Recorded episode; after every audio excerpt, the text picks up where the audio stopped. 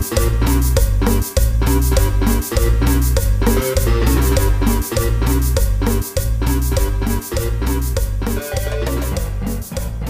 tranza banda, estamos otra vez aquí en su podcast familiar después de no sé cuánto pinche perro tiempo. De antemano una disculpa, ya saben que pues, se hace cuando se puede y cuando los invitados también pueden. En este caso, pues primero presento a mi canal DJ. ¿Cómo estás, güey?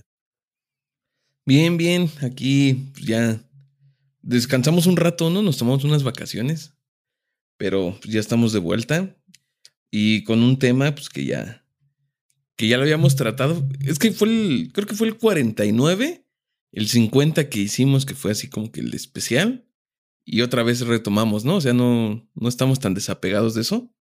Exacto. Sí, así fue. Ah, pues ahí está. Entonces, presenta, ¿quién nos acompaña? Bueno, pues ahorita retomando el, el tema, ya lo dijiste, el 49, otra vez nos acompaña Leo. Se dio la, la- el tiempo pues para platicar con nosotros con respecto al feminismo. ¿Cómo estás, Leo? Hola, muy bien. ¿Y ustedes qué?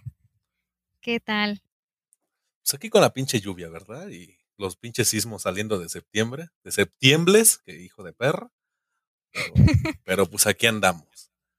En una pieza todavía. Sí, güey, con el cantón entero, güey, porque no, si se puso bien ojete en Michoacán. Saludos a la comunidad de Michoacán. También vamos a hacer un programa respecto para allá, pero A las carnitas. Exactamente, un homenaje a las carnitas. Pero esta semana este, queríamos retomar lo que habíamos platicado la última vez con respecto a lo de las marchas. Eh, yo quería empezar con el tema de que al menos en lo particular, volviendo y retomando la postura que yo tenía y que siempre lo he dicho, me considero una persona ignorante en cuanto al tema per se, pero considero yo que en cuanto a luchas sociales y eso sí conozco un poquito más. Entonces, yo creo, considero que muchas veces la marcha va mal encaminada a la opinión general de la persona ignorante común, como en este caso podría ser yo. ¿A qué voy con esto?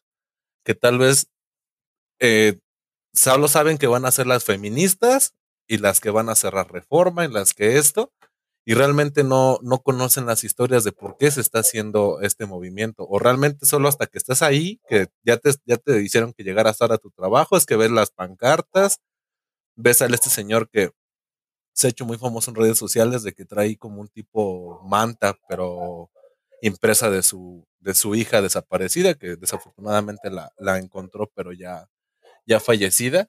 Y son, son historias muy bonitas que creo yo que se desperdician en ese aspecto, porque al final de cuentas entiendo también esa parte de la nota roja, la nota que realmente vendes, es que pintaron la entrada de Palacio Nacional, o pintaron tal monumento, o hicieron tal cosa, pero no, no se le da el auge y creo yo que eso también es parte del movimiento. No sé qué puedas este, aportarnos a eso, Leo.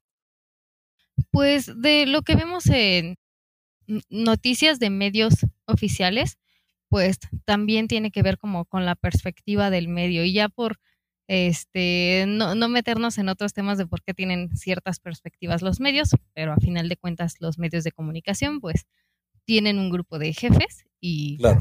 que, que tienen como una cierta perspectiva y se manejan pues como con base a su perspectiva. Entonces, co- con respecto pues a marchas feministas, se da mucho que en medios oficiales vemos la, parte dramática, a, veces ni siquiera es tanto como por que el, movimiento quede mal, sino por, pues, por, por vender, ¿no? Poner algo impactante, algo que llame la atención, lo más dramático, y es como rompieron cosas. Pasó así como, como que la- las partes más, este, digamos, mm, pues sí, las más ¿no? dramáticas que, que, que llamen la atención, pero mm, pues ya no se meten más como a, ah, pues es que hay inconformidad y resentimiento social con respecto a esto, o por ejemplo el que se dice mucho, no, es que esas no son formas. Sin embargo, hemos tenido décadas, eh, solamente hablando de México, hemos tenido décadas de mujeres que han desaparecido, trata de mujeres, eh, feminicidios y las familias de estas víctimas, incluidos también amigos conocidos cuando son muy apegados, por medio, po- por los canales eh, legales sí han, han buscado pues hacer las cosas como, como se debe, con base a los procedimientos que nos estipulan las leyes, pues para buscar justicia. Sin embargo, es cierto que a, final de cuentas terminan, pues por, no meternos como en mucha política, terminan no, no teniendo justicia, no, no teniendo muchas veces nada más como que se les dan largas, se le da carpetazo a su caso y, es como, lo toman como hay otra persona desaparecida más. Y es cierto que en el caso de las mujeres que desaparecen, que, que violan, que, que asesinan, e, es cierto que no es como que a los hombres no les pase. Sin embargo, pues así como, por ejemplo, las familias de hombres que han estado en una injusticia, incluido el que, que puedan quitarles la vida o que los tomen como, ¿cuál es esta palabra? Que, que los tomen como para que pague eh, este por otro que no encuentran al culpable. No, estos mm, que agarran así como de, no, pues a ver, ahí búscate a alguien. Sí, esos. Igualmente estoy segura de que esas familias y los, los familiares de esas víctimas también están enojadísimas y, y también sienten, no sé, lo, lo, mismo que siente una familia de una mujer que fue víctima de un feminicidio, de un abuso, o que está desaparecida y que nadie la busca. O, incluso, pues, ta, también es cierto que en muchísimos casos se, se da que las autoridades, por lo menos las locales, saben que está pasando ahí trata de mujeres, por ejemplo, y no dicen nada, no hacen nada, se hacen de la vista gorda y pues reciben también su, su respectivo soborno. Claro. Entonces, pues después de buscar por los medios, los de, tenemos décadas de mujeres y familias que buscan por los medios y por las formas que deberían de ser justicia para sus víctimas, pero esto no sucede. Y, y después de décadas de que eso ha pasado, definitivamente, pues todas las personas nos hartamos. Es, es, es horrible si, si cu cuando uno ya se pone como a ver temas de feminismo y de, de cómo las mujeres son víctimas de abuso sexual, de feminicidios, es aunque en tu familia no hayas tenido una víctima de eso, enoja muchísimo. Y yo no me imagino, bueno, sí me lo imagino, pero no he vivido y espero que quisiera que a nadie le pasara nunca más. Lo, lo, lo horrible que es que una mujer que tú quieres sea víctima o de abuso sexual, de feminicidio, que la desaparezcan, Acoso es, sexual incluso, ¿no? No, no, no yéndonos a, al punto de que ya como tal, eh, pues se lesione la integridad de la persona, sino ya con que transgredan lo que se le denomina tu esfera jurídica, que te hagan un comentario obsceno, que te, pues sí, que te, incluso te toquen, sin, sin tocarte como tal ya la piel, pero sí, pues ya la clásica nalgada en el metro, ese tipo de cosas, pues sí se consideran acoso, ¿no? Sí, to, todos los que están Viol, violencias sexual. Sí, yo creo que, a ver, porque sí, creo que creo que se puede este englobar como violencias sexuales, porque todo sí, claro. tiene que ver con lo sexual. Desde que te digan algo, por cómo te vistes, incluso incluso las opiniones respecto a ti. Eh, yo, yo sé que hay hombres que, por ejemplo, dicen, no, pues es que yo vi una mujer bonita en la calle y le hice el comentario de que se me hace bonita sin embargo, desde, por ejemplo, a mí me pasó que no, no hace, hace un par de meses, tomé un taxi, e, era un viaje así súper cortito, unas, unas cuantas calles. Y el taxista llevaba yo cubrebocas, lentes, jamás me lo quité, o sea, ni siquiera me vio así con la cara, ni, iba vestida de ningún, o sea, llevaba pantalón de mezclilla, y iba, iba a la escuela, playera, iba corriendo justamente por eso tomé el taxi, porque pues, llevaba prisa. Y me hace un comentario como de, o sea, primero me hace la plática así muy X y luego me dice, ay, estás, estás muy bonita. Y, y pues la verdad es que me incomodó. No porque en ese momento dijera, ay, me va, me va a violar. Pero, pues claro que sí, en parte sí te da ese temor. Sin embargo, eh, la parte incómoda, dejando de lado el que puedas tener el temor o no a que abusen de ti, es que, ¿por qué? Eh, tenemos como que una idea de que se pueden hacer comentarios sobre las mujeres o por ejemplo, él tenía como que esta idea de que era correcto hacerme un comentario sobre pues que soy bonita y, esto recae, o bueno, que le parecía bonita, y, esto recae como en que eh, eh, algunos hombres crean como o, hombres, bueno, bueno, es que no, no, lo quiero abordar como muy personal, sino como desde el lado más social. Pero eh, esto recae en que, e, en un mecanismo en el que, como si las mujeres necesitaran ser e, esa validación masculina de que los hombres piensen que somos bonitas por ciertas cosas o que no somos bonitas por ciertas cosas y eso o nos da o nos resta valor. Cuando de nosotras hacia ellos no ocurre, sí. Pero entonces, ¿tú crees que es incorrecto el halago si no conoces a la persona. O sea, tú no puedes llegar a decirle a una chica, en este caso, como fue lo tuyo, decir, oye, estás guapa. O sea, no, no con un tono lascivo tal vez, sino como, pues sí, de halago, así meramente, como cuando, no sé, algún amigo te dice, oye, está bonito tu playera, está bonita tu camisa, está bonita tu gorra, como cualquier accesorio, así pues que de repente te encuentres a alguien en la que diga, oye, qué, qué guapa eres, ¿no? O inclusive nombres, ¿no? Oye, que una mujer le diga, pues, oye amigo, estás guapo, porque a mí me ha tocado que algunas amigas sí le dicen así a los hombres, ¿no? Acá se le acercan con, con esta como naturalidad, con esta confianza de poder decirle, oye amigo, estás bien guapo, ¿eh? Y ya. O sea, de ahí no, no transgrede. Pero en estos tiempos, yo creo que al revés sí se ve mal, ¿no? Que como en tu caso, que de repente alguien que va en la calle y te diga, oye, qué guapa, si sientes como que esa incomodidad, así como tú nos dices. Entonces, ¿tú, tú qué recomiendas? ¿Que ya no se haga nada de esto? ¿Que, que, que nos lo reservemos para nosotros, así como en nuestro interior, de decir, ah, pues qué, qué guapa era, ¿no? Qué, qué bien se viste, qué, qué bien huele, ¿no? Hay hombres que lo hacen, por ejemplo, de manera lasciva y, y eso es mil veces más incómodo, chocante y molesto. Sin embargo, cuando también me ha tocado, y muchas amigas nos ha tocado, que un hombre se te acerca, tipo, ay, me pareciste muy bonita, ¿no? O sea, como hablarte de manera, pues, normal, y no lo hace, lo hace generalmente, pues, porque quiere ligarte.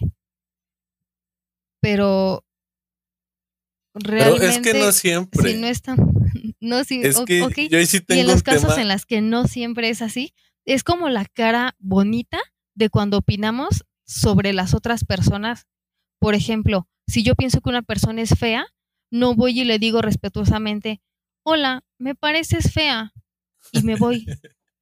No voy y le digo eso, yo no tengo derecho a opinar sobre cómo eso no es otra persona. Una vez vi un güey en la calle y le digo, no me puedo tomar una foto contigo, campeón.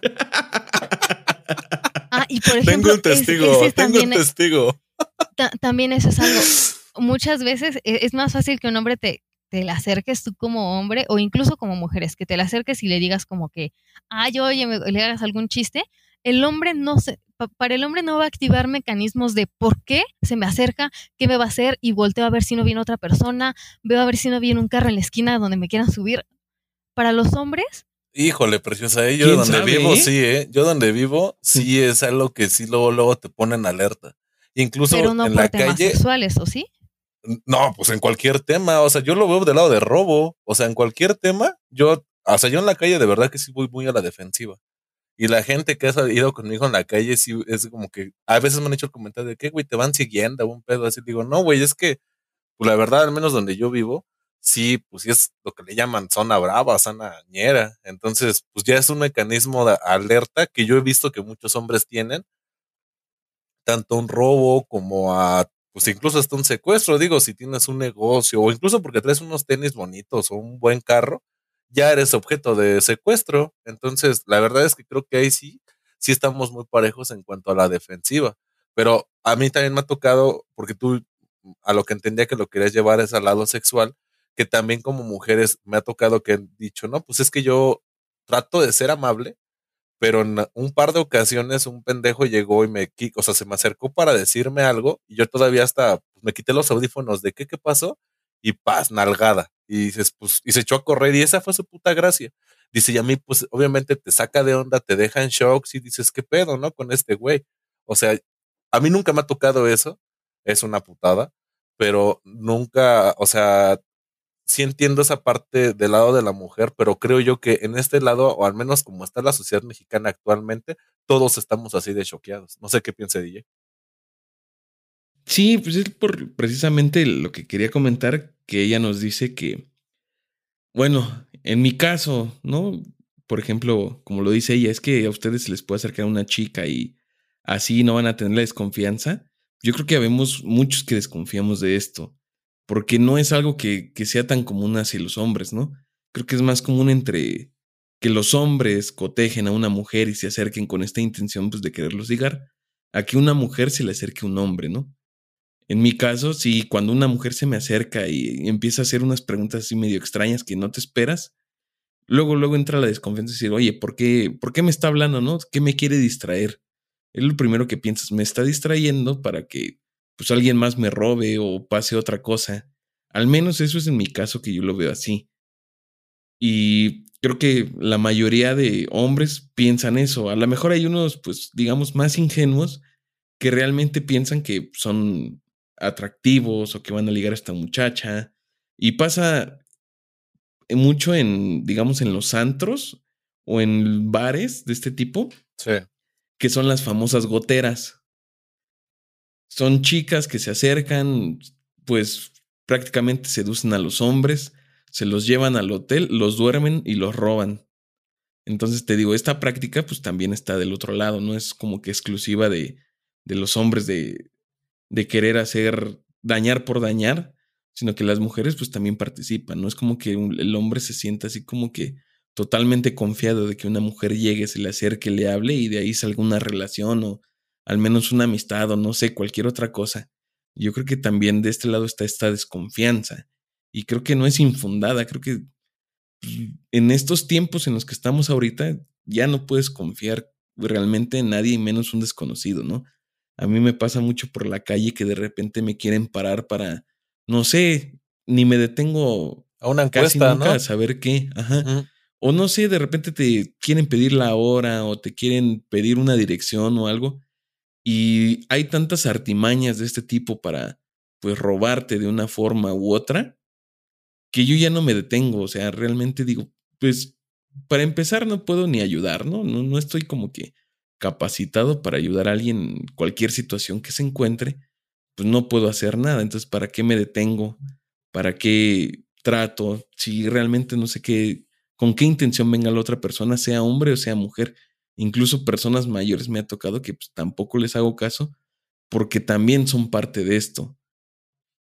Y fíjate que retomando un poquito lo que mencionaba Leo con respecto a, a ser amables, que honestamente a mí sí me ha tocado, incluso no nada más con mis parejas, sino con amigas o, incluso con otros hombres, de que yo de verdad trato de ser muy amable, pues no sé, con la persona que te está atendiendo, si estás realizando algún tipo de servicio, pues contestas de una manera amable, independientemente de con la cara que lleguen luego las personas, pues yo trato siempre de ser amable y en serio que sí es como que esta idea, pero eso solo he visto en ambos sexos, ¿eh? generalizada de que no es que tú le estás coqueteando, y creo que también entiendo a las chicas que son muy guapas. O sea, que de plano son bellezas como que si dices tantito más y es modelo. Que ellas también pretenden ser amables. Y entonces el hombre malamente interpreta de que, ah, no mames, me está tirando el perro, ¿no? Cuando tal vez ella es así con todas las, con todos los compañeros y compañeras de trabajo, pero nada más porque ella, si es demasiado guapa, ya te, te malviajas en ese tipo de cosas. Entonces, la verdad creo que también ahí sí y digo principalmente el reclamo me ha venido pues por parte de mis parejas y por parte, no de amigas, o sea, no un reclamo como tal, pero sí la burla de, ah, perro, va sobres, ¿no? Y es de no, güey, de hecho yo soy reculo para las viejas, pero trato yo siempre pues de ser amable independientemente de si la persona, fuera tu vestimenta, su forma física, qué tan guapas estén. Digo, ahorita con el cubrebocas es incluso un poquito más difícil darte cuenta de la belleza física que yo creo que como hombre es lo primero que detectas, cómo es la cara. Entonces, ya ahorita con eso, yo siempre trato de ser amable y ese, creo que ese pensamiento sí está mal, pero en general, o sea, en toda la sociedad, porque tal vez nos ha hecho esta, este cambio generacional de mentalidad de que la amabilidad también va de la mano con la empatía, con lo que mencionábamos con respecto a, la, a las marchas, de que hace falta esta empatía, hace falta este, pues, ¿qué está pasando en, mi ciudad? ¿No? ¿Qué está pasando incluso en mi calle? Yo siempre lo he comentado en, en algunas reuniones, pues tú no sabes ni cómo le está yendo al vecino ni nada, y un buenos días, un buenas tardes no te quita absolutamente nada. Y es tu vecino, güey. Tú no sabes el día de mañana que necesites un paro, que tal vez, no sé, se murieron las llaves, déjame brincarme o cosas así, pues te pueden echar la mano. Pero no sé, estamos como que muy encasillados a, a, a las creencias antiguas o a lo que antes se manejaba, que lo que realmente, tal vez ese cambio feminista es lo que yo sí, sí veo muy positivo. El cambio de mentalidad, el cambio de chip, de enseñar a los niños que el rosa no nada más es para las niñas, o como el caso muy sonado del chico este que hacía tutoriales de maquillaje, que se le fueron bien recio un chingo de banda, obviamente banda bien pendeja, de que no mames, pinche niño joto, ¿no? hay mamás así, dices, güey, pues realmente también pintarse la cara es como colorear, no te salgas del borde de la ceja, no hagas esto, no hagas aquello. Digo, las puristas y esto me pueden decir que lleva más su chiste, me imagino que lo tienen. Pero ¿por qué está mal que un niño se maquille? O sea, en ese aspecto creo que no tiene ningún problema. Y sin entrar tanto al tema de la sexualidad, de que tal vez el niño sea o no sea heterosexual, pues es, déjalo ser, no se está divirtiendo y no está haciéndole daño a nadie, pues deja que el chavito lo haga. Y creo que eso sí es, es global, pero en todos, independientemente de tu creencia o de tu, de tu nivel socioeconómico o social en general, considero yo que eso es algo que sí nos hace falta como sociedad evolucionar. Entonces, no, no sé qué opinas de eso, Leo. Pues es cierto que, por ejemplo, no, no, no hay que confundir la amabilidad con coqueteo, pero eh, como seres racionales que somos y sociales, entendemos y sabemos distinguir cuando un contexto puede ser de amabilidad o si eres tontísimo, por lo menos dudar de si se trata de amabilidad o coqueteo, pero que un extraño llegue así en la calle o si me subo al taxi o voy en el transporte y que un extraño llegue y me diga, hola, me pareciste bonita, hola, te me, hola, estás bonita. ¿Qué favor me está haciendo? No entiendo cuál es el caso ninguno. No, claro que no.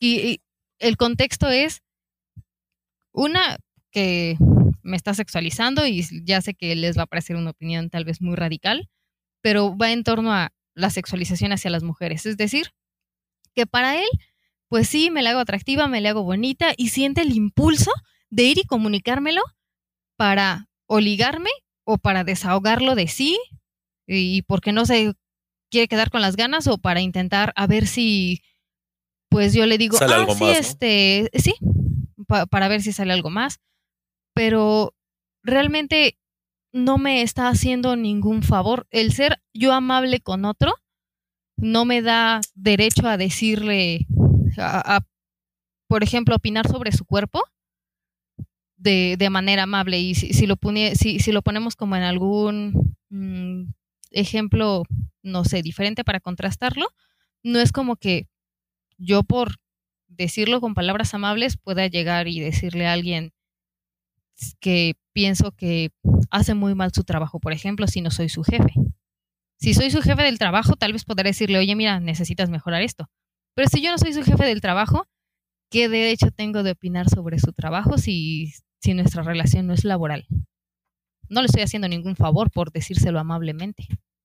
A menos que el contexto podrá cambiar si es, por ejemplo, mi amigo, mi amiga, y yo veo que le podría ir mejor si mejora ciertos aspectos laborales de su vida y tenemos esa confianza de entre nosotros decirnos, ah, oye, mira, te doy un consejo que no me pediste, pero porque tenemos esa confianza entre nosotros.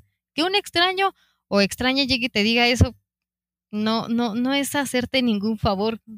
Cae en que también como sociedad creemos que podemos opinar del cuerpo de, otra, de, de otras personas y generalmente es del cuerpo de las mujeres del que se habla, sobre si tu cuerpo es delgado, atlético, gordo, bonito, feo. Para los hombres... Creo yo que ahí hay un problema con respecto a, a la radicalización, puesto que yo tengo muchas amigas que su mayor círculo es de hombres y se resguardan siempre con la misma excusa. Es que los hombres son menos venenosos que las mujeres. Y si ustedes como hombres, o sea, no sé, pues una fiestecilla, una reunión, y si a mí se me ocurre llegar en short, chanclas y una blusa de Bob Esponja, nadie me va a decir nada, si acaso, nada, te vas parando y ya. Y como mujer sí viene el ataque más agresivo, o sea, viene el ataque de, ¿ya viste? De ya, y la verdad es que como hombres nos vale madres. A mí en alguna fiesta lo he llegado a comentar, me tocó el bochornoso momento de que alguien fuera vestido igual que yo. Y la verdad es que en ese punto particular a mí yo sí me sentía algo incómodo porque los que iban vestidos igual que yo eran los del conjunto de que estaban tocando. Entonces, entre que había confianza y me empezaron a cargar carros y dije, ah, chale, o sea, el chiste sí estuvo chido, pero ya no mames. Pero en un principio, cuando me encuentro alguien que tiene hasta la misma corbata que yo, es de como de primo, y es el primo también del otro lado de a huevo, venimos vestidos y casi iguales, ¿no? Pero como mujeres, incluso se esconden. A muchas mujeres nos pasa que vamos vestidas iguales. A mí también me ha pasado que coincido con alguna compañera de la escuela o del trabajo a la que no le hablo o a la que sí le hablo. O la que te y nunca me ha tocado, nunca me ha tocado que haya sido como una amiga de mucha confianza. Me han tocado solamente mujeres que no les hablo, que no conocía o que pues sabía que estaban ahí porque éramos compañeras. Y siempre nos hemos sentido, nos hemos sentido cómodas. Me acuerdo que alguna vez se me acercó una de ellas y me dijo, mira, tenemos el mismo vestido. Nos dio risa, nos abrazamos y ya, o sea, no, no, de hecho, así fue como le hablé a otra chica que fue así, ay, mira, tenemos la misma ropa y nos comenzamos a hablar. Pero también es parte de un mecanismo, de, de una estructura patriarcal, el que las mujeres compitan, compitamos entre nosotras, porque es como la competencia de a ver quién es la más bonita, por ejemplo. para ponerlo en palabras como fáciles de digerir, sería como el, porque engloba más, ¿no? Pero lo estoy como poniendo en palabras fáciles de digerir. Eh, eh, como el, a ver quién es la más bonita y el, por ejemplo, tomando lo de la misma ropa.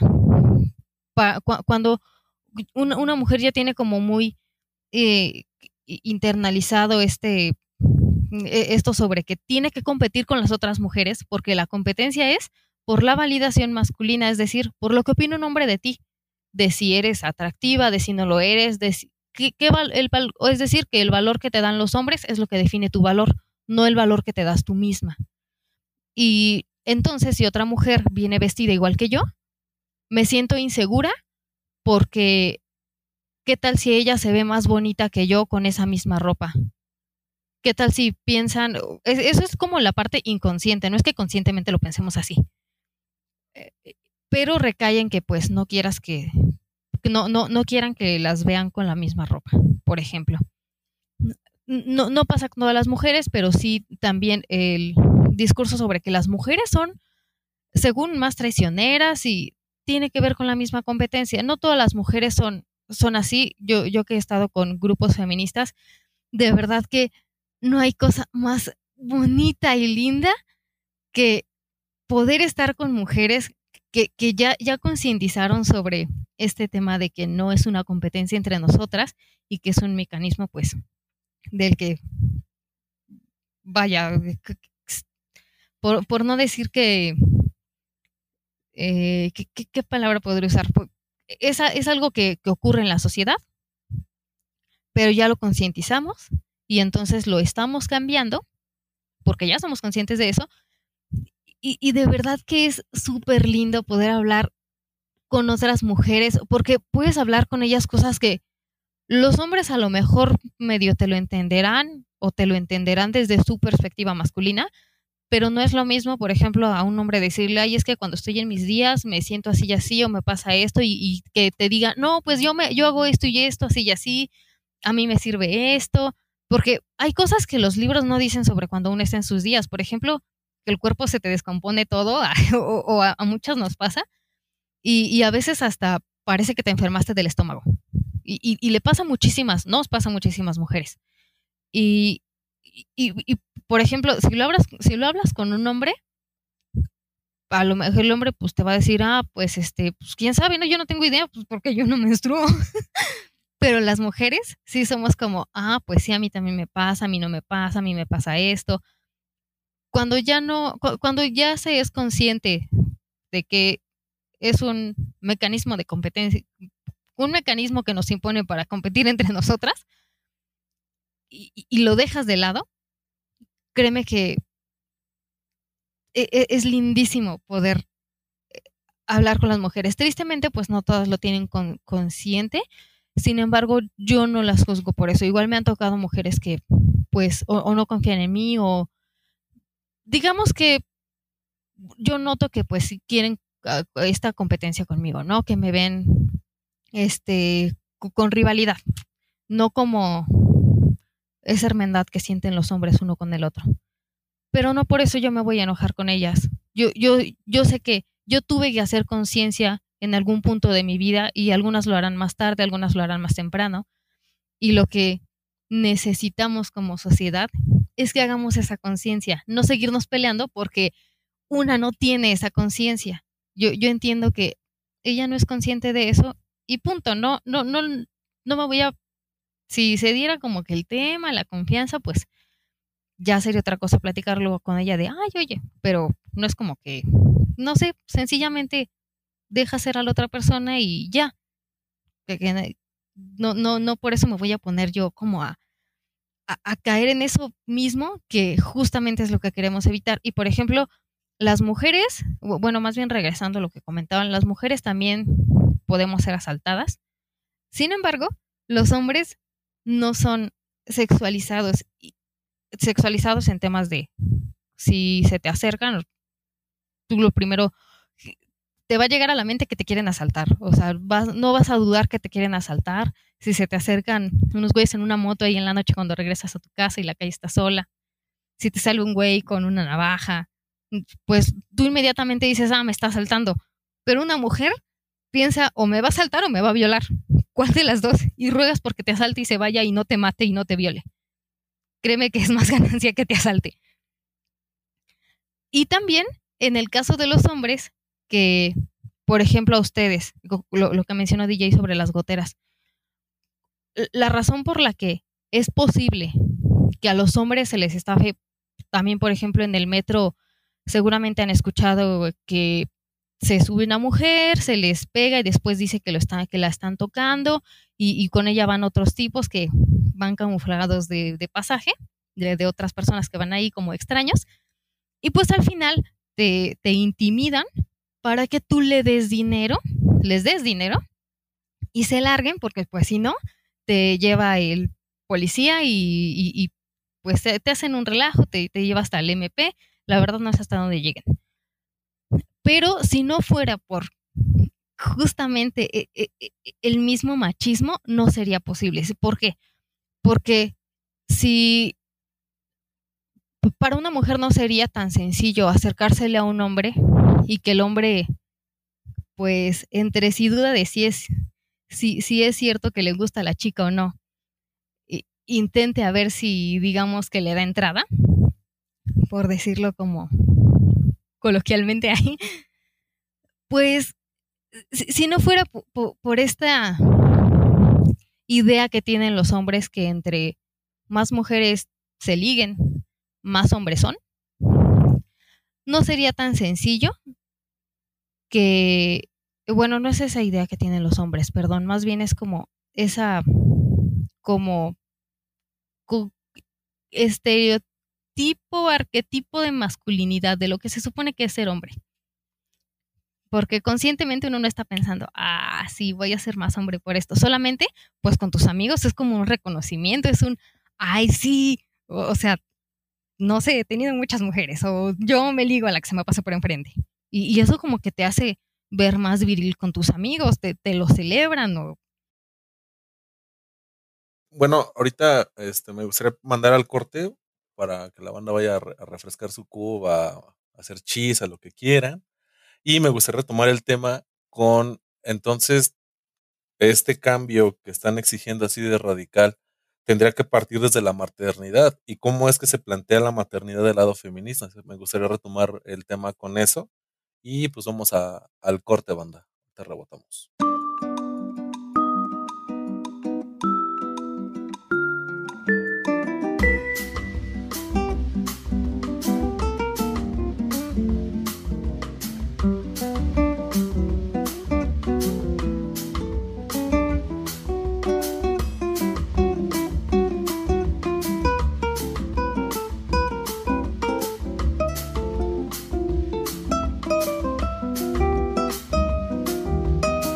Bueno, pues ya retomando otra vez la, pregunta que le hacía a Leo, eh, ¿tú cómo consideras que debe de ser cambiada la sociedad? Porque ahorita en lo que estuviste hablando, esta última parte, me vinieron a la mente varias cosas que yo de niño vi, que tal vez, pues, era tan solo en la escuela la menstruación, era la mamada, porque uno como morro, cuando le daban la plática a las chicas en cuarto, quinto, de hecho me tocó en quinto, y en sexto de con respecto a la menstruación era de que a los morros los sacaban del, del salón y les daban un balón y ahora le hagan bolas.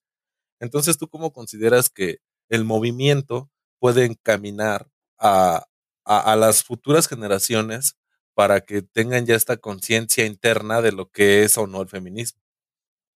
Pues específicamente en el tema de la menstruación, por ejemplo, y lo, y lo que comentas que está ligado a la educación sexual en la escuela, sobre esa parte, yo no estoy de acuerdo en que se saque a los niños, pero también entiendo que, por ejemplo, para ustedes como hombres puede llegar a ser incómodo, pero justamente por otra vez esa, esa idea de la masculinidad sobre el, si, si tú, por ejemplo, como hombre, sabes, por ejemplo, cómo se mide el ciclo de una mujer, qué es lo que ocurre, seguramente lo primero que te van a decir otros hombres es que eres gay o con alguna otra palabra más fuerte.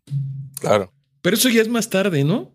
O sea, así como lo plantea Sheva, yo creo que pues, sí, sí es como que, ¿por qué desde un inicio no nos, digamos, no que nos empapen o que nos nutran pues totalmente de todo esto? ¿no? Como algo Ajá, Pero ¿por qué segmentar desde tan temprana edad, no? ¿Por qué no, pues no, te digo, no dar una explicación tan detallada a los niños? Pero sí más o menos el que sepan, pues, qué pasa también en las mujeres. Porque entiendo que es difícil esta etapa porque a veces nosotros ni siquiera entendemos lo que pasa en nuestro propio cuerpo y de repente tener información de, de alguien totalmente pues distinto en cuanto a esta parte, si es, no sé, no sé si sea tan impactante cuando eres niño o realmente reduzca esto con el tiempo, ¿no? A lo mejor ahorita de, de, primeras nos causa así como que ese impacto de decir, pues es que como para qué un niño querría saber lo que pasa con una niña en la misma edad. Pero siento que si lo vamos metiendo poco a poco, pues esto puede ayudar a que esta, digamos, polaridad que se crea desde la infancia sea disminuida, que no haya una brecha tan, tan grande entre los dos que tanto las mujeres sepan qué pasa en los hombres como los hombres sepan qué pasa en las mujeres y sobre por qué, ¿no? Yo siento que tal vez se podría dar este tipo de educación sexual pues general, no, no hacer esta, como dice Sheva, pues es que a todos nos sacaban del salón y nos daban un balón y ustedes váyanse a eso en lo que hablamos con las niñas y llegas y preguntas, oigan, ¿y qué les dijeron? Mm, era un secreto, ¿no? Sí, no, y, pues. Y a Chile yo siempre he sido bien perro chismoso y era como de, ¿por qué no me dicen? O sea, no entendía el por qué hasta que pasaban los accidentes de, al menos en la escuela pública que fue donde yo fui, que los lunes era de blanco y hasta que una morra desafortunadamente le tocó que le bajara con falda blanca y adiós. O sea, era un güey, ¿qué le pasó? ¿No? O sea, tanto la ignorancia de que no sabías, ya no faltaba la que ya había reprobado o la que tenía hermanas que ya le habían explicado cómo era y, o sea, te daban el zape de, no, pendejo, es normal. Y era como de, ah, no mames, ¿a poco, ¿a poco lo hacen así natural? O sea, para mí fue un, güey, yo no sabía eso. Pero, porque, ajá, pero porque a mí no me dijeron. O sea, tal vez me lo hubieran explicado desde más morro y es que eso era lo que iba. Eh, en el, dentro del movimiento, hay una, no sé, no quiero llamarlo aberración, pero sí hay una discriminación a las personas que de todas maneras quieran tener tanto a su pareja como procrear hijos, porque he visto el, lado, el lado también radical de las feministas en las que entre menos contacto con un hombre, mejor. Eh, en donde en el grupo en el que tú estás o los grupos que tú frecuentas, ¿cómo es que se ve este tipo de decisiones dentro de la persona que sí decide tener una familia o una pareja, este, pues heterosexual? En el caso de, yo, yo tampoco estoy de acuerdo en que se haga esa exclusión de la información cuando pues es parte de una educación sexual general, pero también creo que está como, pues, creo, que hacen eso en las escuelas por el tema de que se tiene la, la idea errónea y, y, te lo enseñan a ti como mujer, de que tu menstruación es mala, es sucia y es algo de lo que tienes, tienes que avergonzar y esconderte, que no vean tus toallas, si vas al baño, o no, no, que no te vean con una toalla en la mano, porque, uff, no, o sea, que qué pena que no sepan que estás menstruando. Hay, hay hombres con variadas ideas, que lo ven natural y lo ven normal, y, hay los que se les hace asqueroso, y hay los que si traes una toalla femenina y les dices, ah, sosténme mis cosas y, y sosténme esta toalla, se espantan y no la quieren tocar porque sienten que, no sé, les va a salir vagina o algo. Ah, bueno, también con qué tipo de hombre. Por esa idea. sí, ¿no? no, no, mames. Lo mismo pensaba. Me junto con ustedes, no, no de hecho no, yo, la última, no, yo, bueno, nunca me has pedido que te tire un paro en ese aspecto, pero yo es como de, ah, me voltearía, pues porque, güey, pues si eso sí es tuyo, personal. Íntimo, ¿no? Ajá, sí, pues nada más me voltearía, porque de hecho sí me ha tocado hacerle casito a una amiga para que haga del baño pero, pero, por ejemplo, yo alguna vez estaba sacando mis cosas de la bolsa en, el trabajo y pues empecé a sacar todo porque estaba acomodando mi bolsa y salieron toallas femeninas, pero están limpias, o sea, ni que las, no, que pues, claro. echarlas al bote de la basura me las trajeron en la bolsa, por favor. Estaban, o sea, nuevas, limpias, vienen así empaquetaditas y de hecho se tiene que tener una alta higiene con ellas. Claro. Por, por, la zona para la que están destinadas. y, por su uso, no, no es este, no es una cosa sucia, están hechas con higiene, elaboradas pues de, manera... Sí, de manera estéril, para que precisamente no lleven bacterias y pueda decaer en una infección vaginal. Y, las puse así en la mesa, había compañeros, compañeras, y pues todos seguimos platicando normal, hasta que de repente uno de ellos dice, cámara Leo, está sacando aquí las servilletas. Y yo así de, ¿cuáles servilletas? Hija de perra. ¿Cuáles servilletas? y yo que está viendo mis toallas y le digo, ¿qué? ¿Esto? Pues es una toalla, está limpia y se la aventé por, o sea, yo, por este, por decir, por cotorrear. No mames, no te va a hacer nada así. Es un compañero del trabajo con el que pues también ah. nos llevamos, ¿no? Claro. Y, y este dije, pues, ¿qué? Si es una toalla, está limpia y se la aventé, ¿no? Y le dije, no te va a pasar nada. Y este, y, ya, no, no me dijo nada. Pero se incomodó, ¿no? tiene que ver como pues con esta idea de que la menstruación es sucia. Y lo otro que me habían preguntado era de, con respecto al, tanto a las parejas como los que deciden tener hijos ya dentro del movimiento. Pues hay mujeres que sí no quieren que se les acerquen los hombres por hay, hay que entender que cada quien tiene una experiencia de vida y claro.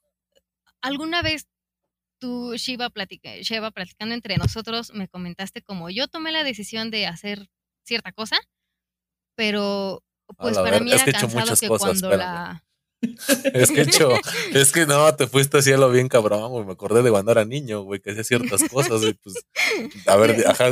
no, lo, que me dijiste fue, yo tomé la decisión de hacer X cosa. Y, y te, te, preguntaban como que tus amigos, no, ¿y por qué esto? ¿Por qué no lo hablas a tal persona? Te pedían explicaciones. En algún momento, así como tú lo dijiste, la gente se cansa de dar a cada persona que se te ah, acerca, darle una explicación de por qué tomas decisiones en tu vida que son para ti. Pero pues sí, es, es este, lo, que podemos entender es que para todas las personas, pues su experiencia de vida, lo que han pasado, lo que han vivido, lo que han superado, para hombres y mujeres, cada quien tiene vidas diferentes y cosas diferentes con las que ha, problemas que ha tenido, que ha pasado. En el tema del feminismo, pues algunas mujeres, así como empatizan con otras mujeres y pasan del decir, ah, pues es que no es competencia entre mujeres, dejan de sentirse cómodas entre los hombres, no todas, pero Claro. algunas sí se sienten mucho, muy incómodas y tiene que ver con específicamente pues ya lo que ellas hayan vivido y, co- y- y su propia eh, perspectiva. No tiene nada de malo que pues no quieran, tal vez que un hombre se les acerque, no, no digo que por eso hombres y mujeres tengamos que ser groseros unos con otros, pero pues sí el hecho de que mm, un- una persona no tiene que estarse justificando con todo el mundo porque toma una decisión, sea hombre o sea mujer, porque es una decisión pues personal. Con respecto a las mujeres, no, es que las mujeres estemos, no es que las feministas estemos peleadas con la maternidad. Es, es cierto que han escuchado mucho el discurso sobre que la maternidad es algo que se nos impone como género, porque eres mamá y o como mujer se tiene la idea de que porque tú tú, tú, tú- tú tienes el parto, entonces, y, y como tú eres quien amamanta, básicamente te corresponde a ti toda la crianza. Y, y, y entonces, y el rol de género de, de los hombres es el como el ser, el portar Proveedor. económicamente a la casa, sí, el proveedor, que, que también es, pues ahí es otro tema, pero para, para otros hombres también es, mm, digamos que los has, este, también desde la perspectiva de ellos, pues se sienten como igualmente víctimas de, ese, de esa imposición social. El, pues, ¿por qué yo no puedo abrazar a mis hijos y decirles que los quiero y porque automáticamente eso me convierte en mandilón? O sea, ¿por qué no puedo participar en la crianza de mis hijos sin que me tachen de gay, poco hombre o mandilón? No es que las mujeres estemos peleadas con la maternidad, pero pues en este proceso de hacer conciencia sobre estos mandatos de género, sobre lo que le corresponde a tu género o no, hay mujeres que desde su propia perspectiva, pues se sienten más cómodas, desapegándose por completo de lo que tiene que ver con la maternidad. O también puede estar, puede tener que ver con otras cosas, porque por ejemplo, yo no decidiría, al menos hasta este momento de mi vida, yo decido no ser mamá y no porque sea feminista, sino porque como persona, como ser no, humano, No quieres, eso es no me siento- emocional y económicamente lista para yo traer otro ser al mundo del que soy responsable de su crianza, sobre todo viendo que la, la crianza que traemos, que nuestros papás aprendieron, algo que también se ve mucho, el, que, como que señalan mucho a los padres de violentos, de malos padres, de no ser respetuosos con sus hijos y, y- y no llevar a cabo esta llamada crianza respetuosa pero ellos los aprendieron de sus padres. Es cierto que ya como adultos uno tiene que hacer conciencia y, y pues luchar con uno mismo y decir yo tengo que hacer bien las cosas, pero pues también tenemos que entender que más allá de solo echar culpas y tener rencores contra madres y padres así, también hay que eh, entender que ellos lo aprendieron de otros y pues Exacto. es, Es que eso es- difícil para eso es- ellos. A mí, me, bueno, me gustaría cerrar esta parte con eso, porque precisamente es ese cambio de que ahorita, como lo mencionas y lo, lo reitero, el hartazgo social, pues ya llegó al punto de decir, ya no mames, o sea, sí, ya, ya se mamaron con que no, las autoridades no hacen nada, las personas no hacen nada, las que tienen que hacer algo, y se manifiestan de esta manera. Pero las personas, me incluyo en ellas, que pues tratamos de entenderlo de alguna manera, nos regañan de que no usamos el lenguaje inclusivo, de que esto, que el otro, pues entonces yo creo que te excluyen a que tú te quieras meter porque de entrada te están diciendo, y eso sí me lo dijo una persona que también es parte del movimiento, que me dijo, es que, por, o sea, tu opinión ya como hombre ya no vale. Y dices, ¿por qué? O sea, pues es mi sociedad al final de cuentas. Ah, es que tú como hombre ya tienes privilegios. Ya, chinga, pues ¿cuáles privilegios? Sí gozo que, que no me doy cuenta, ¿no? Que digo, ese es otro tema más choncho. Pero a lo que voy es que esta misma persona que en su momento me llegó a decir ese tipo de cosas, yo los tomé porque me llevo pesado con ella como que me estaba nomás mandando a la chingada. Y dije, ok, pues no hay tema, ¿no? O sea, yo no lo tomé tan personal. Pero lo que me molesta, y eso lo he visto en demasiadas personas que están muy metidas en el movimiento, es que por un lado te profesan el hecho de que no debes de o tienes que, y por otro lado ves que con sus parejas son unas personas completamente sumisas, que son unas personas que de verdad están a nada del maltrato familiar y siguen con esas personas y, y es a mí lo que me saca mucho de onda, ¿no? Decir, pues, entonces somos o no somos, porque uno como hombre no puede titubear tantito porque se arma un pedo, pero como mujer yo sé que tú estás mal y yo sé que tú no me estás, este, pues tal vez no, no, o sea, no me estás poniendo el ejemplo que tú me estás diciendo que se debe de seguir en una sociedad equitativa o, lo más igualitario. Tenemos que entender que uh, tanto hombres como mujeres, porque la verdad es que también a los hombres, eh, y si quiere que les hable de los hombres, nos da para otro podcast sobre ah, claro. cómo, cómo, el machismo también los afecta a ustedes, que casi no se habla de eso porque pues necesitaríamos que los hombres también les interese cómo les afecta a ustedes mismos, pero tenemos que entender que son cosas que nos atraviesan a todas y todos. Y, y aunque, y, y, igual que con a, el aprender a ser padres y con la crianza respetuosa, tienes que lidiar con lo que tienes grabado en el inconsciente, que eso ya está ahí. El inconsciente y es una programación automática de la que tú tienes que hacer conciencia y darte cuenta que eso está ahí para trabajarlo una y otra vez. Y en el momento en el que, así pasa con todo en el inconsciente, no nada más con temas de feminismo, en el momento en el que te distraes de, de esta cosa que hiciste conciencia y que tienes ahí grabada en el inconsciente, en el momento en el que te distraes, cuando te acuerdas, ya caíste otra vez en eso mismo. Porque así, el, cerebro humano es tan complejo, pero e, e, eso es lo que no, nos hace. Entonces, pues son cosas que nos atraviesan a todos y todas. Tenemos también que entender que no, porque las mujeres tengan esta lucha, eh, no son el arquetipo del feminismo, todavía no llegamos a eso, es un proceso como sociedad que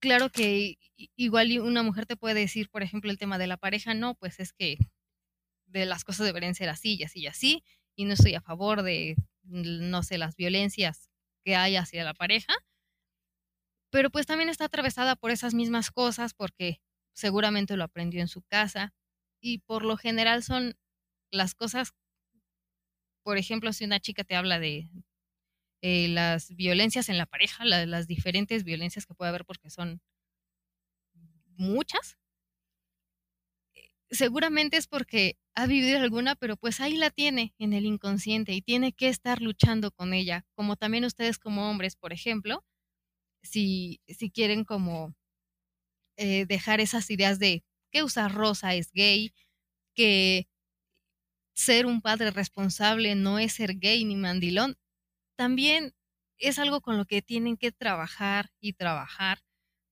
Y, no les va a salir a la primera y, se van a ver atravesados por lo que está en su inconsciente, lo que aprendimos de nuestros papás, hermanos y toda la sociedad que nos ha rodeado, y lo que estamos construyendo de la nada, desde cero, sin tener un modelo ni un mapita que seguir. Bueno, en ese, o sea, así ya con esta parte final, te iba a decir, es que como dices, la lucha ya viene desde hace muchísimo tiempo antes, pero este cambio generacional o, o, de ideología, pues sí, en algunas personas es más notorio que en otras. Te, te repito con el caso de mi amiga.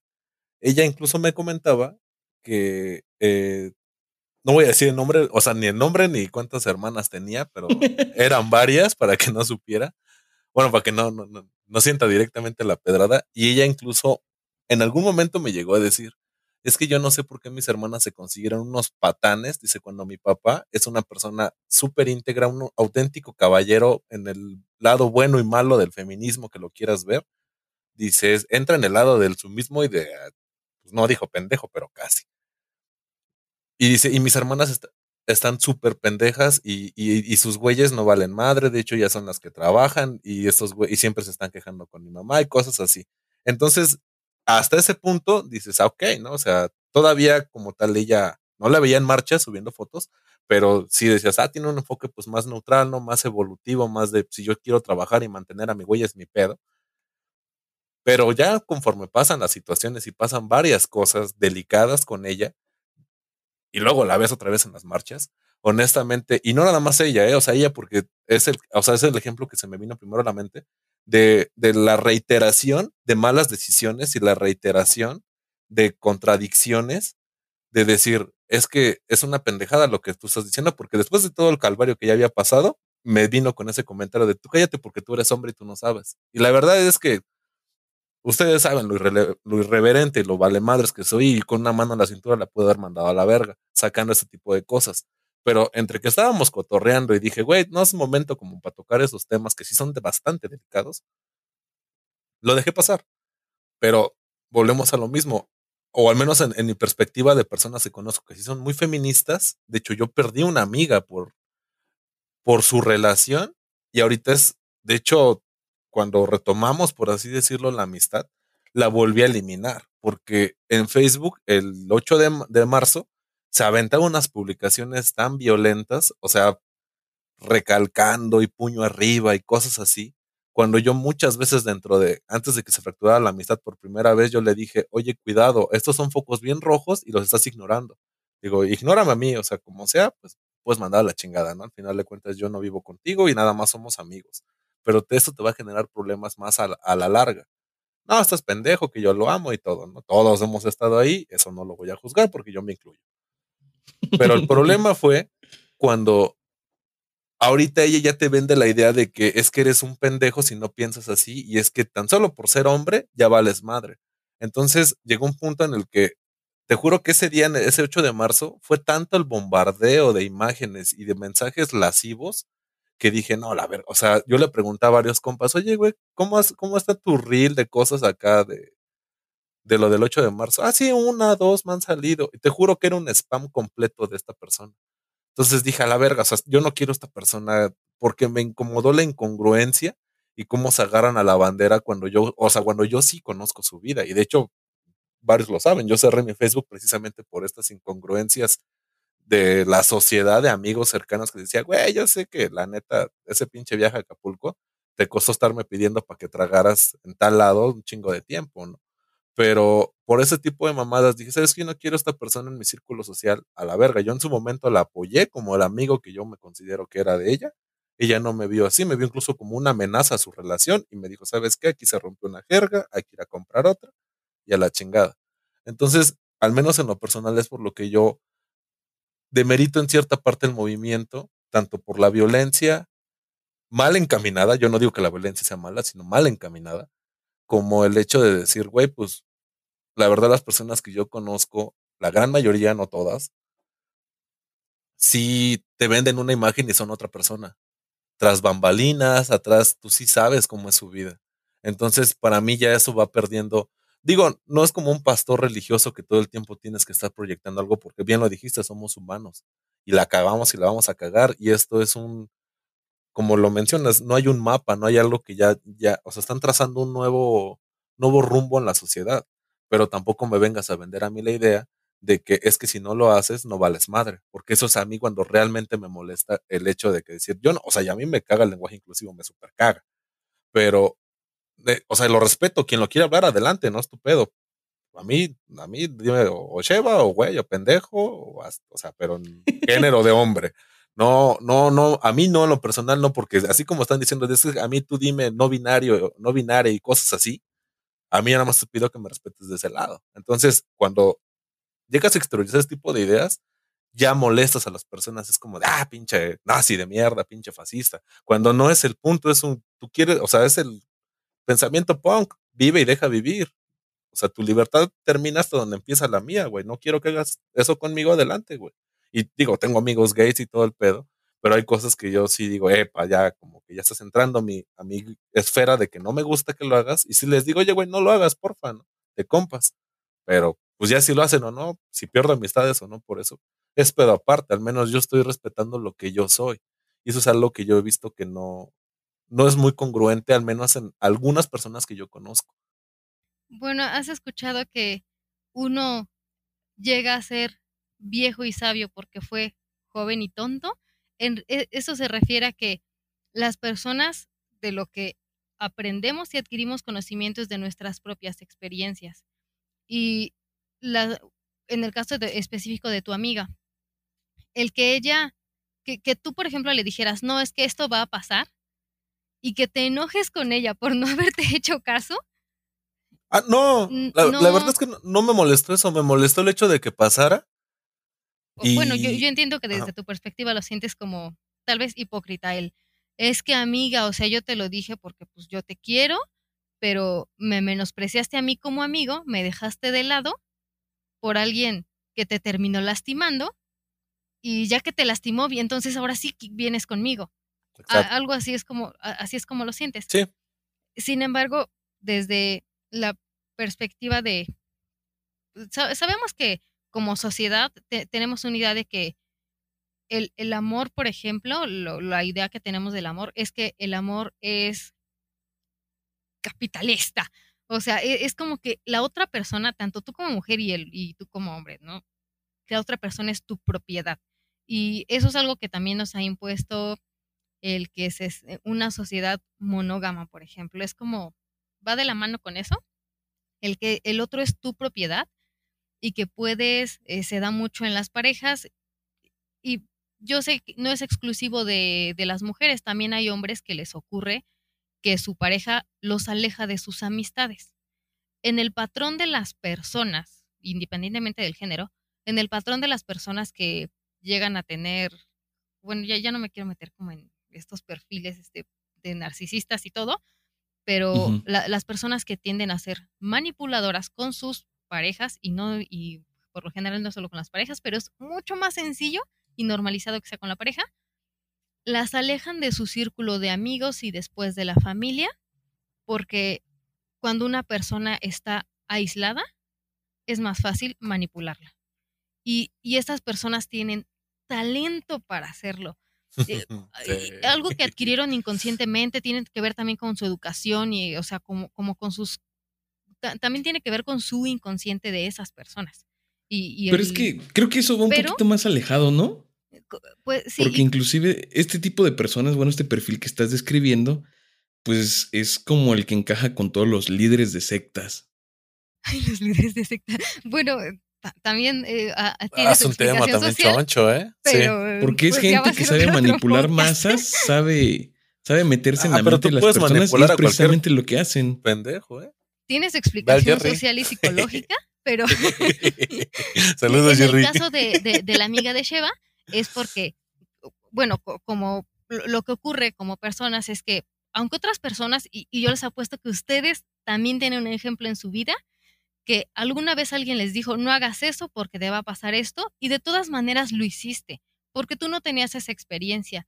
Como seres humanos, independientemente del género, como seres humanos también está en nuestro cerebro e, esa idea como de que como que no adquieres el conocimiento hasta que no haces las cosas. Podrías saber qué es lo que pasa, pero no es lo mismo que te digan eh, que, algo va a pasar a que tú veas qué pasa. No es lo mismo que te cuenten, hay una estrella fugaz en el cielo se ve así, a que tú la veas. Una aurora, boreal, una aurora boreal es así, a que tú la veas y dices, es increíble. O sea, tienes esa experiencia y no solamente es como la imagen o lo que te contaron, se liga a un montón de, imágenes, eh, sentimientos, el momento, el contexto. Ya tu cerebro hace como que todo un mapa de, eso y adquieres conocimiento. Eh, en, en, el caso, pues, de las lo que pasa con mujeres que se alejan y después dejan esa pareja porque cuando se dan cuenta de que sí es un tóxico o de que sí es una persona manipuladora y violenta, de alguna forma, la violencia no solo es física, pues y, se alejan de esa persona, es porque pues ya se dieron cuenta, pero antes de eso esas personas no se dan cuenta, tanto hombres como mujeres que han sido víctimas de alguien que les ha manipulado, para que no lo sientan como que es así, este, sol, eh, exclusivo, tanto hombres como mujeres que han sido víctimas de alguien que los ha manipulado, no se dan cuenta y generalmente la persona que se lo señala termina siendo, y, y sobre todo en México, termina siendo la mala, él pues es que, mm, o sea, porque esa persona no lo ve. Nosotros, incluso un psicólogo podría, eh, dejando de lado las perspectivas de género, un psicólogo también podría como dar, darles eh, la, explicación referente a eso. pero tenemos que dejar que las personas vivan sus experiencias, no porque yo le diga a una amiga, es que ese güey es una red flag, o sea, se ve que es violento porque yo ya Eh. sé, yo ya lo he vivido, yo ya conozco cómo son esos hombres. ¿Y, ¿Y por qué lo conozco? Porque yo ya en algún momento tuve cercanía con alguien que ejerció algún tipo de violencia y lo concienticé y me di cuenta de las cosas. Pero alguien más joven que yo, por ejemplo, a lo mejor un adolescente de secundaria, pues no, no lo va a poder distinguir como yo, que No, ya que- estaba, que- ya estaba huevuda, mi amiga, ya, sí. no, no. no, es lo, no este, tenemos que dejar que pues vivan su proceso. Claro que si las vemos en peligro de que, no sé, las aíslan, no las dejan, creo que podemos tener criterio de en qué momento hay que dar parte a las autoridades, que a ver si hacen algo, porque pues también sabemos las cosas de la realidad de nuestro México mágico. Eh, Pero como ya personas conscientes tenemos un criterio que distingue sobre lo que es dejar a alguien que viva su proceso y que a lo mejor tenga un novio que pues es un culero, es violento y ya después lo deja y, y aprende y, y lo mejor que yo puedo hacer como amiga es estar cerca de ella, porque si en algún momento se necesita, yo prefiero estar ahí y ayudarla en el momento en el que ella ya diga, pues, ¿qué, qué, qué hago? O como que comience a hacer conciencia, le puedo tender una mano que encabronarme con ella y pues bloquearla, ¿no? Y si ella me bloqueó, pues solamente pues lo que podemos estar es al pendiente, por ejemplo, co- como amigas. No, Sí, y, no- y- no. y si no quieren hacer eso, por lo menos no, no tenemos por qué culpar a esas personas, incluso si ni siquiera lo quieren ver desde el lado del género, no podemos culpar a esas personas de haber sido víctimas de alguna violencia porque justamente su violentador o violentadora pues ya los tenía, aunque para nosotros pareciera que no, porque pues nosotros no estamos eh, en la cabeza de esa persona y viviendo su experiencia de vida, para esas personas ya- ya, las tienen como perfiladas, este, de alguna, ¿cuál es la palabra? Como de alguna cierta forma ya manipuladas y metidas en, no, no, no intimidadas, o sea, ya, ya, ya trabajadas psicológicamente para que ellas vean a esa persona como que no es así. Pues a mí me gustaría cerrar con dos cosas. La primera es que creo que también aquí entraste en una incongruencia porque creo yo que también tus, tu integridad personal, salvaguardarte de que tú ya quisiste apoyar a la persona en su momento con todas las herramientas que tuviste a tu alcance, incluso diciéndole, güey, pues vente a mi casa o vente para acá unos días, evítate pedos, y que te hayan rechazado eso y que tú al final digas, ¿sabes qué? ya terminas siendo el malo, sigues con esa persona porque te mama esa persona, porque solo tú estás enyerbado, piensas lo que tú, como tú dices, estrellate en la pared las veces que tú quieras, pero, o sea, de las maneras que estuvo en mis manos poderte ayudar, ya no lo puedo hacer, permiso porque también mi salud emocional no está bien aquí, me alejo. Y eso fue al menos en lo personal lo que, lo que yo hice y he hecho. Y la otra es que creo yo que al menos del lado feminista con un poquito con lo que nos estás comentando es el sí están en la lucha, sí tienen una buena causa, eh, pero también creo que hay que ser un poquito más tolerantes con las personas que no estamos involucrados en eso, que tenemos un punto de vista que nos cuesta un poquito más de trabajo entrar en esos temas. Ahorita afortunadamente te prestaste pues para tanto tu tiempo como la disponibilidad, disponibilidad. Tuvimos unos problemas al inicio, pero salió adelante el programa. Agradecerte nuevamente que, estés aquí. No sé con qué te quieras despedir, Leo. Pues bueno, yo, yo entiendo el otro lado, también so- soy consciente como de los dos lados, eh, e- en el que hay personas que pues se quieren tal vez acercar al feminismo y se sienten excluidos, entiendo ese lado, pero también es... eh, ay, perdón, ¿puedo, puedo cortar? Es que se, se me fueron las palabras, perdón. Ah, pues ya Este, algo, algo breve, Leo, porque pues, ya ves que el otro día nos para las- aventamos un chingo. bueno, yo, yo entiendo como la perspectiva de que hay personas que se sienten excluidas, pero también desde la perspectiva de, por ejemplo, eh, alguien que te pudiera dar información del feminismo, también es cansado como estar dando explicaciones y sobre todo está, ah, eso es lo la idea que se me había ido, y sobre todo el hecho de que cuando tú expones tus ideas, tú no sabes cómo va a reaccionar la otra persona, porque a lo mejor puede ser una persona abierta a las ideas y que diga, ah, no, pues sí, o que a lo mejor si no está de acuerdo diga, bueno, pues al menos ya tengo una explicación y pues no es mi perspectiva.